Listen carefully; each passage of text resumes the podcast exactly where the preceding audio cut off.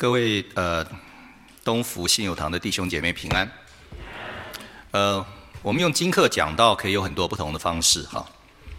第一种的方式，我们就是想一下这个编辑金课的人，他组合了我们今天的金课，从旧约诗篇、新约福音书，他想要传达怎么样的信息，然后我们透过这样的思考，我们就可以。找到我们可以去实践，我们可以去跟随的呃一些信息，但是我们也需要知道，呃，我们的基督信仰在编辑经课最开始的目的，还不是为了组合信息，而是期望透过三年一期的经课，让绝大多数是文盲的呃基督信徒。我们需要知道，在改教运动之前，绝大多数的人是文盲，所以他们主日来到教会的里面。透过经课的阅读，他们聆听好，然后他们三年就能够读完一次的经课，然后经年累月，信徒就可以把经文熟记在他们的心里，成为圣灵向信徒说话的一个媒介。因为这样的缘故，我们 对不起，我们也不必然在我们的经课当中，我们的呃旧约诗篇、新约福音书的经文，你都可以串出一个有意义的信息。所以用经课讲到还有另外一个方式哈，我们不必很刻意的要把当天所有的经文都硬生生的组合在一起，有些时候是非常呃不自然的。那我们可以呃在这四段的经文当中，我们可能找一段，我们可能找两段，然后呃我们回到这些经文的上下文当中，然后让这些经文成为一个进入点，让我们再回到那些经文，然后我们。呃，去想一下有什么信息，透过今天的经文，以这个经文为焦点，呃，这个有什么可以我们一同学习的东西？那这样子的一种阅读，呃，也是一种好的阅读，因为往往这一类的阅读会帮助我们更接近那个经文原先要呈现的东西。那在今天的崇拜当中，我两种方式都会用。我们先要来探索一下。这位经课的编辑者，他透过我们今天组合的经文，想要提醒我们怎么样的信息？然后我们也要透过今天的经文，再一同来思想一两个呃值得我们留意的题目。好，那我们就一同先来看今天的经课。我们来看一下今天经课的编辑者，透过今天的经课，要提醒我们反思什么？要提醒我们有什么该去实践？按照经课的顺序，第一段都是呃旧约。我们现在的旧约是什么？我想在各位的呃这一个周报上面，你可以看到经文。第一段经文是约拿书的三章一到五节跟第十节。你很快的浏览一下，你知道他谈的是尼尼维的人，因为约拿的审判信息就悔改了，上帝也因此就后悔不降所说的灾。所以很显然的，这段旧约的经文。很短，好，提醒我们一件事情：我们只有远离恶道，才能让上帝从出手刑罚转为停手。当我们从恶道转离，上帝的行动也会有所转变。好，但是问题来了：上帝眼中的恶道到底是什么？其实你回到呃约拿书不是很清楚，对不对？好，但是。透过经课的安排，你会发现，其实今天的诗篇六十二篇，虽然我们只是从第五节开始引用，但是如果你看整个诗篇，呃，六十二篇，你会发现某个程度，诗篇六十二篇可以帮助我们回答这个问题。我们先来看一下诗篇六十二篇的结构。如果你的手边呃有手机，呃，我们还要看一下前面四节，好。在今天的诗篇六十二篇里面，它有大致有一个 A B A prime B prime C 这样子的一个文学结构的安排。我们今天只有读它的 A prime、B prime 跟 C。好，在整个诗篇六十二篇的里面，A 跟 A prime 分别是六十二章的一节到二节，还有刚才我们读的六十二篇的五节到八节，两段都是诗人的宣信。他们的格式非常接近，都谈到我的心，都谈到默默无声专等候上帝，然后都提到我的救恩或者是我的盼望从他而来，都谈到唯独他是我的磐石，我的拯救，他是我的高台，我必不动摇。然后呢，在这个这两个宣信的里面，你可以看到那个第二段，也就是今天我们读到的经文五节到八节，可以看作是第一次宣信的强化版，因为在第二次的宣信里面，他又增加了，呃，第七节，我的拯救，我的荣耀都在乎上帝，我的力量，呃，我力量的磐石，我的避难所都在乎上帝，所以他重申了第一次他的宣信那一个。拯救跟磐石的部分，然后接下来在第八节的里面，他就邀请在场所有的众民说：“我们要时时倚靠他，在他面前倾心吐意。”然后他最后说：“因为上帝是我们，也就是所有人的避难所，不再只是那位诗人个人的避难所。”所以两段的宣信。而在这首诗的 B 跟 B prime 的里面，分别是三到四节跟九到十节，就让我们知道为什么这一首诗的里面，诗人要有他前面两次的宣信。为什么诗人要默默无声的等候上帝呢？三节到四节让我们看到，因为很多人攻击他，要毁坏他，要把他从尊位上面推下来。这些人心口不一，这些人喜欢谎言。而九节到十节，让我们看到，呃，因为人会为了逃避下流，追逐上流，有些人就仗势欺人，有些人就因为抢夺而骄傲，以拥有的财富自傲。然后最后这篇的诗篇的 C，它的结语十一节到第十二节，它就让我们看到一个非常有意思的东西：那位默默无声等候上帝的诗人怎么样？他听到了上帝的声音。上帝的声音说了什么？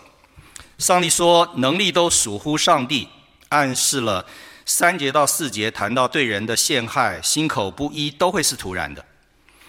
也告诉我们说，九节到十节那种逃避下流、追逐上流、仗势欺人、抢夺财物，也都会是徒然的。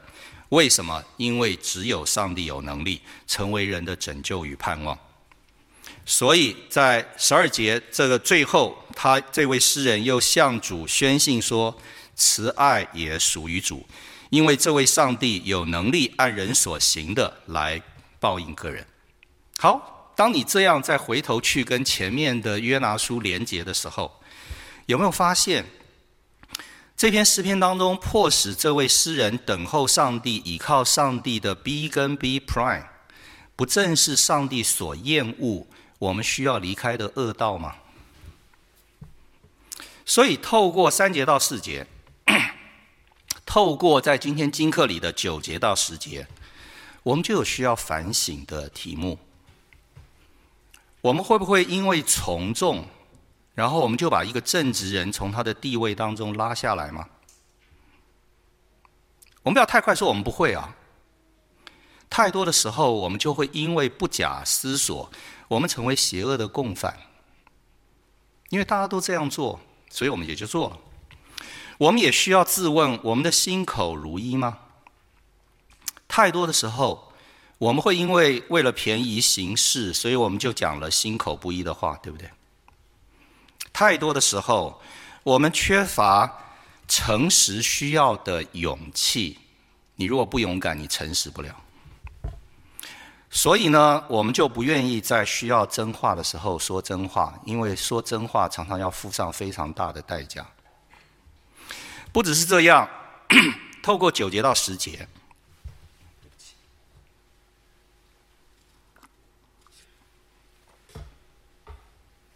我们也需要问自己一个问题：我们追求财富，财富本身不是问题。但是在我们追求财富的过程当中，有没有让我们落入手段可疑的问题呢？所以借着诗篇六十二篇，约拿书所谈的转离恶道，约拿书第三章一到一到五节跟第十节所谈的转离恶道，我们发现我们对恶道有更多具体的内容，值得我们反思，带入我们的实践。那么接下来第三段的经课，新约的经课。哥林多前书七章的二十九节到三十一节，跟前面这些又有什么关系呢？这段经文说，时候减少了，从此以后，那有妻子的就要像没有妻子，哀哭的要像不哀哭，快乐的要像不快乐，置买的要像无所呃无有所得，用事物的要像不用事物，因为这世界的样子都要过去了。这段经文显然你可以连到前面六十二章九节谈到的题目：逃避下流、追逐上流的虚空跟虚假。所以，透过我们今天新约的这一个经课，再次提醒我们：我们不要把我们的眼目单单放在这世界上面会过去的事物。相反的，诗篇的里面那个诗人默然等候上帝的声音，相信上帝会报应。因而以上帝为避难所，然后依靠上帝来过每天的生活，这反而是我们基督徒的榜样。既然是这样，我们就发现今天的福音书给了我们一个非常好的结论。我们今天的福音书是什么？马可福音一章的十四节到二十节，耶稣呼召他第一批门徒的记叙，作为今天金课的结语，这一段继续进一步指出来。怎么样才叫做默然等候上帝的声音？你最需要等候上帝的声音，就是听耶稣的呼召，跟随耶稣做他的门徒。好，所以我们可以为今天的金课下一个怎么样的标题？你就知道我们的标题今天怎么来了。我们需要远离恶道，我们需要做主的门徒。约拿书的三章一到五节跟十节先指出来。我们只有远离恶道，才不会受到上帝的刑罚。诗篇的六十二篇让我们看到有哪些具体的恶道需要远离，然后也指出来正确的人生态度是默然等候上帝的声音，以上帝为倚靠、拯救、盼望。然后我们今天新约的呃金克哥林多前书七章的二十九节到三十一节，进一步的重申。这世界上的事物不是永存的，所以我们应该盼望上帝的声音。而最后，马可福音一章的，呃，马可福音一章的十四节到呃二十节，就提醒我们，我们要听上帝的声音。到底什么是最重要？上帝的声音，就是耶稣基督呼召我们成为门徒的声音。然后我们起来跟从主，做门徒，效法基督。奥古斯丁曾经说啊。读经最重要的目的，就是要增进信望爱。听起来很好，其实我不太同意哈。不过不管怎么样，那我们刚才这样的阅读，有没有让你增进信望爱啊？有没有让你对上帝跟基督的信更多一点？有没有增加你对上帝国来临的盼望？有没有增加你对其他的人的爱？我希望有。好，但是不管有没有，在座有些人知道我的身份其实是圣经学者哈。我没有办法不问一个问题啊，我们这样经课的阅读跟今天这四段经文原来关关心的事情有没有关系呀？OK，还是我们只是自说自话，然后我们认为圣经这样说？好，我大概可以这样回答：我们前面的阅读确实跟诗篇六十二篇的诗人所要叙发的大致是符合的。我们谈不要让世事占满我们所有心思这一个方面，也跟我们今天新约的经课哥林多前书七章二十九节到三十一节的关切基本上是一致的。但是约拿书关心的是尼尼维的尼尼维城里面人的悔改吗？马可福音一章的十四节到二十节所谈的做门徒，只限于我们之前的理解吗？对于这两个问题。我必须说，我们前面所谈的，既没有触及到约拿书的主题，也没有进入马可福音当中对门徒非常独特的描绘。所以在这里，我们需要另一种阅读经课的方式了，是让经课所用的经文唤起我们对特定的书卷、特定的主题的兴趣，然后我们一同来。去了解这特定的书卷或者特定的主题，让我们在当中得到提醒，带领我们进入到信仰的实践。所以在接下来，我们又有两个不同的阅读。首先，我们要来看约拿书了，然后之后我们就要就要一同透过马可福音再来想想做门徒的题目。好，面对约拿书，我们首先该问的问题就是：这卷这一卷书关切的是尼尼维的人悔改吗？大概不是，应该不是。那么约拿书真正最关心的问题是什么？好，对于这一个问题，约拿书该怎么样解读？学者有非常多不同的意见。学者学的一件事情就叫做不同意别人。We learn to disagree。好，但是其中有一个非常主流的看法，那我基本上面我跟随这个主流的看法，就是约拿书所关心的题目，事实上跟他开放的结尾有关。我们知道约拿书最后到四十呃第四章的十节到第十一节，如果手边有圣经或者有手机，你可以翻去看。我们发现这卷书结束在一个问题啊，然后我们不知道问题的答案是什么。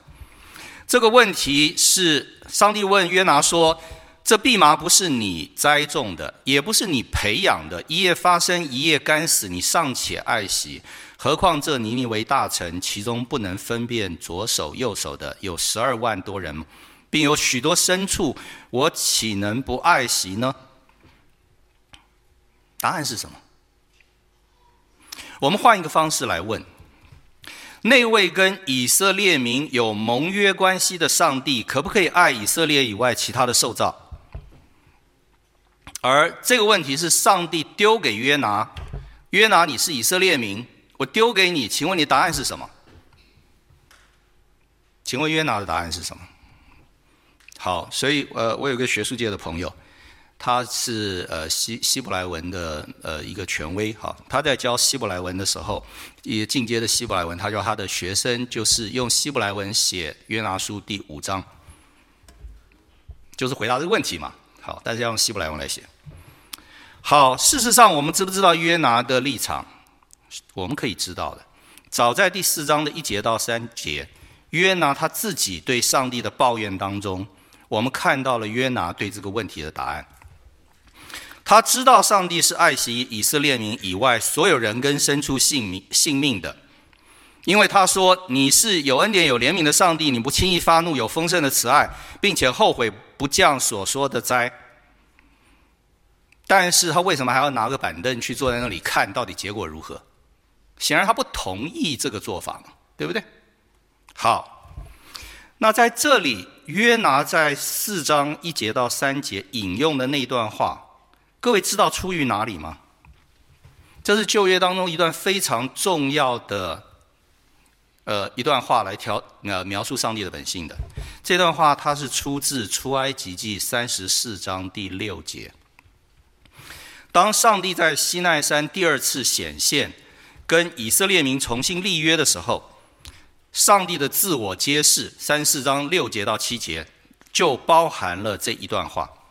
而这一段上帝的自我揭示，在之后旧约的叙事当中不断的被引用，在历史书的里面，《民数记》十四章十八节，《历代志下》三十章九节，《尼希米记》九章的十七节到三十一节，诗篇当中有三篇诗篇引用过这段话，八十六篇、一百零三篇、一百四十五篇。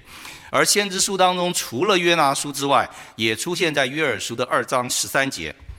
当我们把约拿书在这里的引用跟其他所有的引用比较的时候，我们会发现约拿书的引用是唯一一次用错了。各位有没有注意注意到？为什么用错了？因为这一段话是上帝跟以色列民立约的时候用的语言，所以很明显的，出埃及记三十四章第六节谈到上帝有恩典有怜悯，不轻易发怒，有丰盛的慈爱，后悔不降所说的灾。对象是谁呀？对以色列民，你可以一下就外延到以色列民之外吗？那这也是为什么，在约拿书以外，所有旧约对这段话的引用，都是以这个为基础，要来谈他们与上帝之间的关系，以色列民与上帝之间的关系，然后上帝该怎么样对待以色列民。既然是这样，约拿书拿上帝的自我揭示，在与以色列民立约当中的自我揭示，要用在以色列民之外所有的所有人的造物，不就是用错了吗？对不对？你怎么可以这样用呢？好，但是这个所谓的用错，事实上是一个刻意的用错。这个所谓的错误，正是约拿书恐怕是他最重要神学的突破。约拿书指出来，出埃及记三十四章第六节所揭示的上帝的恩典与怜悯，绝对不是单单给以色列民的。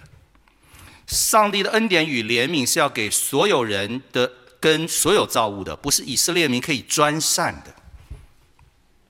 好，那我们的问题就来了：上帝为什么要在约拿书中问这个问题？或者，也许更重要的是，我们要问对问题。我们要换个角度，呃，有什么时候以色列民会需要被问这个问题啊？约拿书的主人翁亚米太的儿子约拿。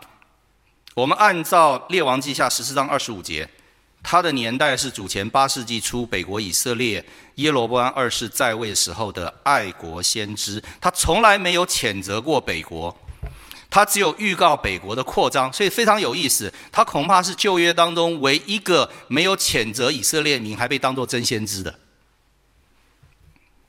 你可以去看绝大多数的这些先知出来，都是在谴责，对不对？可是他是没有谴责，哈，好，那么呃，请问一下，在主前主前八世纪的北国跟南国，有没有需要问约拿书的这个问题啊？很可能不需要哎，因为被掳之前的北国跟南国，恐怕没有上帝专属于他们这种非常狭隘的想法。事实上，也在这段时间，从主前八世纪开始，正是以色列民的神官因着渐进的启示，意识到。原来以色列的宗族之神上帝是凌驾在其他的神明之之上，是超越在其他的神明之上。而之后，因为这样子的一个渐进的启示，他们才后来会发展出来上帝是独一真神的认识。那更重要的事情是，约拿书它有一部分的内容告诉我们说，这卷书根本不是主前八世纪的。什么样的线索？因为主前八世纪初，约拿所在的年代，亚述帝国的首都根本不是尼尼维。亚述迁都到尼尼维，尼尼维是亚述帝国最后一个首都，是在什么时候？是在北国已经灭亡之后啊。好，这就让你知道这里有时代错置的问题需要解决了，对不对？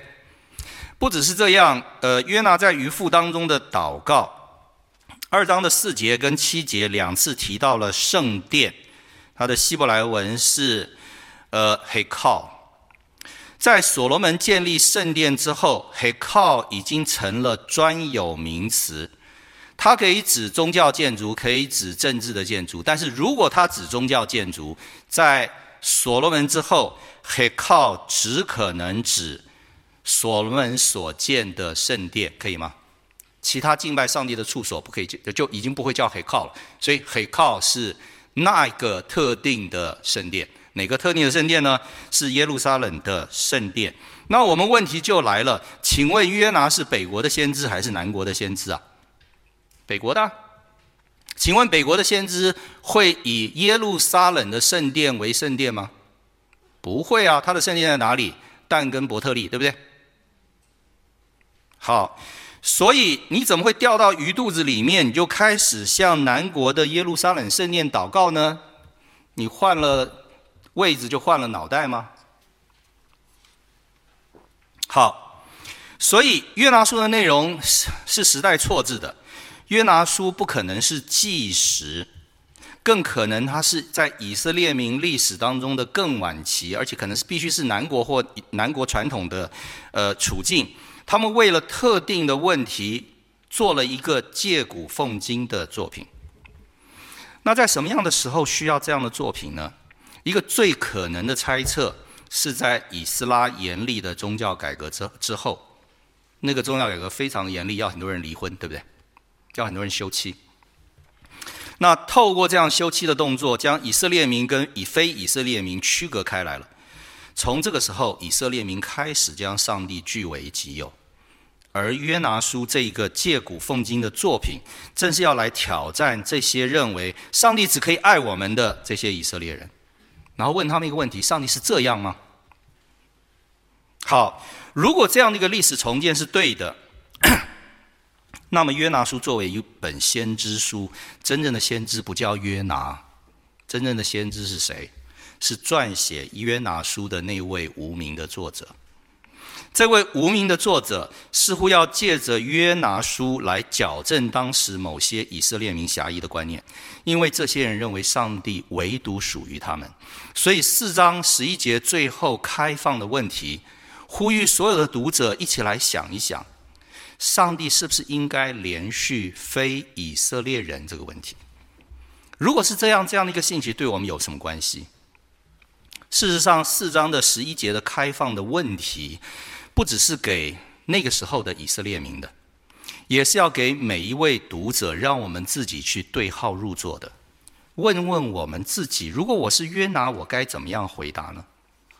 如果上帝怜悯一切的造物，愿意给众人机会悔改，那我要面对一个问题是：我怎么样看待那些我讨厌的人？我怎么样看待那些我恨恶的人？我怎么样看待那些我讨厌甚至恨恶的群体、种族、政治上的敌人？台湾刚刚大选结束，而这个问题正是约拿约拿书所带来超越主前八世纪的场景，也超越被掳归回之后犹太教的场景，给每一个时代上帝儿女的问题。面对我所讨厌甚至恨恶的个人或群体。如果上帝说 他岂能不爱惜的时候，那你要怎么回应？回到之前我们在经课整体的阅读，我们谈到说远离恶道，这里给我们另外一件需要远离的恶道。如果我们继续讨厌甚至恨恶一个上帝说他岂能不爱惜的个人跟群体，那我便在恶道上。我需要求主帮助，让我远离。所以你我怎么样看待你我讨厌跟恨恶的个人跟群体呢？求主帮助我们远离恶道。好，那我们现在又要再换一个呃题目，我们要来处理马可的问题，门徒的问题。我们今天读的马可福音十四章，呃，一章的十四节到二十节，我相信在座有不不少的呃兄姐知道，你在马太福音可以找到几乎完全一样的记叙，你在路加福音也可以几乎几乎找到完全一样的记叙。马太福音是四章的十二节到二十二节，路加福音是切成两段，哈，四章的十四节到第十五节，跟五章的十一呃一节到十一节。那路加福音在这当中呃插入了几段耶稣在拿撒勒的记叙。好，既然马可也有，马太也有，路加也有，而且其实是他们的长相几乎是完全一样的，那我们就得问一个问题啊：今天如果我们的经课读的是马太福音四章十二节到二十二节，或者是路加福音四章的十四到十五节，跟五章到一节到第十一节，跟我们今天读马可福音有什么差别？没有差别啊，有什么差别呢？好，那呃。如果我们只是要知道耶稣呼召了这四四位第一批的门徒，真的没有差别。但是，如果我们进一步的去了解这三卷福音书接下来对门徒的描绘，你就会发现有相同啊，但是也有值得注意的不同啊。先讲相同的地方，不管你是根据马可、路加还是约翰，信耶稣的意义就是做门徒，效法基督，而且只有专心做门徒的，才能进上帝的国。路加福音九章六十二节很重要的一段话，我们很多人很熟悉：手扶的犁向后看的人，不配进上帝的国，对不对？所以，各位弟兄姐妹，我们不要错误的以为我当个信徒就好了，让别人去当门徒。你如果这样想，将来上帝国降临的时候，你是在外面哀哭切齿的人。我作为一个牧者，我必须告诉你，你不会进入到上帝的国一同去讲欢宴。为什么？因为耶稣在马太福音二十二章一到十四节的比喻里面说，有一位没有穿礼服就被赶出去了，对不对？这是马太非常独特的一段叙事。那学者都同意，什么叫做没有穿礼服？就是你没有上帝国的义。你活的没有上帝国的义，那最后对不起，丢出去，在那里哀哭切齿。而上帝的国所要求的义是什么？门徒该学习什么？马太跟路加都花了非常多的篇幅来继续耶稣的教导，让你知道那个上帝国需要的义是什么。好，那在马太福音的里面，最重要的就是有五大段耶稣的训言；而在路加福音里面，除了第六章的平原宝训之外，就是最重要的就是九章到第十九章，我们一般称为朝向耶路撒冷之路的里面许多耶稣的教导。好，我们今天谈的不是马太，我们今天谈的也不是路加，我们要来谈的是马可，对不对？那当我们谈马可的时候，马可告诉我们什么关于福音的事情啊？那就发现马可非常有趣了。怎么有趣呢？马可几乎把他跟门徒有关的记叙都放在门徒的失败上哎。我们需要知道，呃，马可福音最早的版本。呃，出于马可之手的版本，只有到十六章的第八节，十六章的九节到二十节是续成，因为那个结尾太奇怪了，说他们都非常惊讶，然后就没了。那大家就说发生什么事了？马可被抓出去殉道了吗？还是怎么样？反正引发非常多的讨论。好，但是我们看，如果我们只看出于马可手笔的一章一节到十六章的第八节。你会发现，耶稣的门徒只有在一件事情上面看起来还算有点成功。什么事情？在第六章的七节到十三节，耶稣差他们出去传道、医病、赶鬼，好像他们算成功的。但是除了这段经文之外，只要门徒出现，他们表现出来的，经常就是他们缺乏对主耶稣认识。所以呢，不然就是缺乏信心，信靠主；不然就是缺乏智慧，明白主的心意。所以一旦考验来了，全部都被当掉，几乎是每次都被当掉。好，我们我们一同来看那些的经文。他们第一次的考试是什么时候？四章的三十五节到四十一节，耶稣平静风和海的继续。风浪翻腾的时候没有信心，平静了风浪，他们又因为不了解耶稣是谁，大大害怕。真是。失败啊，对不对？然后六章的四十五节到五十二节，当耶稣在海上行走的时候，他们看到，他们以为看到了鬼怪，然后就惊叫啊。八章的一节到九节，他们在已经经历过耶稣用七个饼、几条小鱼喂饱四千人的神迹，可是当八章十四节到二十一节。当耶稣教导他们说：“你们要防备法利赛人跟西律的笑”，他们就往马上忘记了耶稣使人吃饱的能力，然后还误解说：“哦，是不是因为我没带饼啊？”然后耶稣就骂他们，对不对？你们的心是鱼丸的吗？之前我们才刚让你，你难道忘掉我可以让你吃饱吗？到了八章二十七节到三十八节，九章三十节到三十二节，连续两次。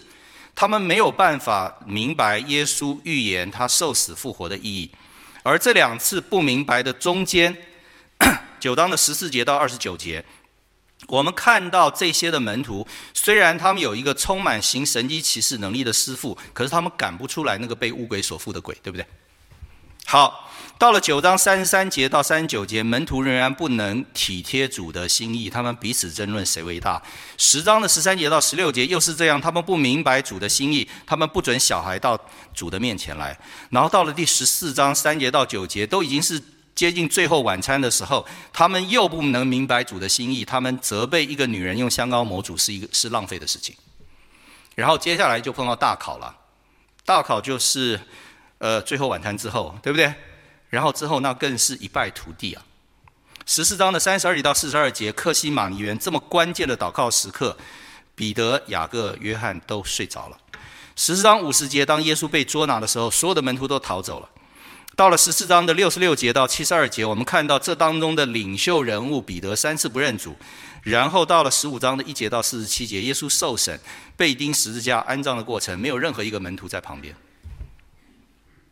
即便我们考虑到十六章的九节到二十节这一段是比较后期经文才续成的，呃呃，后期的抄本才续成的经文，里面又好到哪里呢？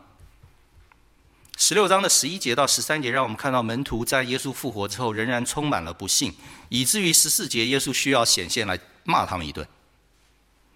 好，那么这一些关于马可福音门徒角色的浏览，你就不难了解为什么在我们圣经学术界的里面，我们说马可福音是门徒的失败史。好，马可福音里面 充满了门徒对耶稣的不了解，他们缺乏忠心，他们缺乏信心，他们虽然被呼召出来跟随主，可是跟随的非常的失败。但是问题来了，为什么要写这么多这些东西呢？教会传统让我们知道，马可福音的作者马可曾经是彼得长期的口译员，帮帮助他从亚兰语翻译成希腊语，所以他是位深知彼得信息的同工。然后按照教会的传统，也让我们知道，马可福音是在彼得殉道之后，马可应其他同工的要求，把彼得对耶稣的认识。加以记录的成果，如果是这样，我们有很大的问题哎。马可为什么要在彼得殉道之后写这样一部门徒失败史啊？是不是因为门徒生呃彼得生前常常给他麻烦，现在终于找到机会好好报复一下？当然不该是这样，对不对？怎么可能这种八卦新闻的作品到了后来教会接受成为正典啊？所以透过这一部门徒失败史。恐怕马可更希望我们看到的是，那位最终倒挂十架、勇敢为主殉道的彼得，其实在做耶稣门徒的时候，充满了失败，经常不及格。既然是这样，我们跟随主做门徒，屡屡失败，不要气馁。重要的是继续紧紧跟随主，当时候到了。主的圣灵帮助我们，我们就突破了，我们就得胜了，为主做美好的见证。重要的是，我们不要放弃做主的门徒。好，我们今天透过了三个不同的角度，我们来看我们的经课。我们在这里做一个结论。我们第一个角度，我们试图综合这四段经文，看到我们不仅需要远离恶道。我们更需要正面的做主门徒，对不对？而诗篇六十二篇跟哥林多前书七章的二十九节到三十一节，给了我们不少具体的提醒，有哪一些恶道要要远离？我们不要成为邪恶的帮凶，我们不要心口不一，我们不要汲汲营营追求世上的地位跟财富。更不要为了这个目的，我们就仗势欺人、出手抢夺。不只是这样，我们需要默然等候上帝的声音。最重要的一个声音是上帝借着基督呼召我们成为门徒的声音，然后我们正面的去回应。而我们的第二个角度是我们更仔细的走进了约拿书的故事，对不对？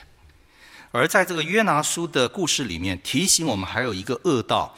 我们必须要远离，就是我们不要继续去讨厌、恨恶上帝已经接纳、怜悯的个人或者是群体，这是一个非常不容易的功课。但既然这是我们该远离的恶道，求主帮助。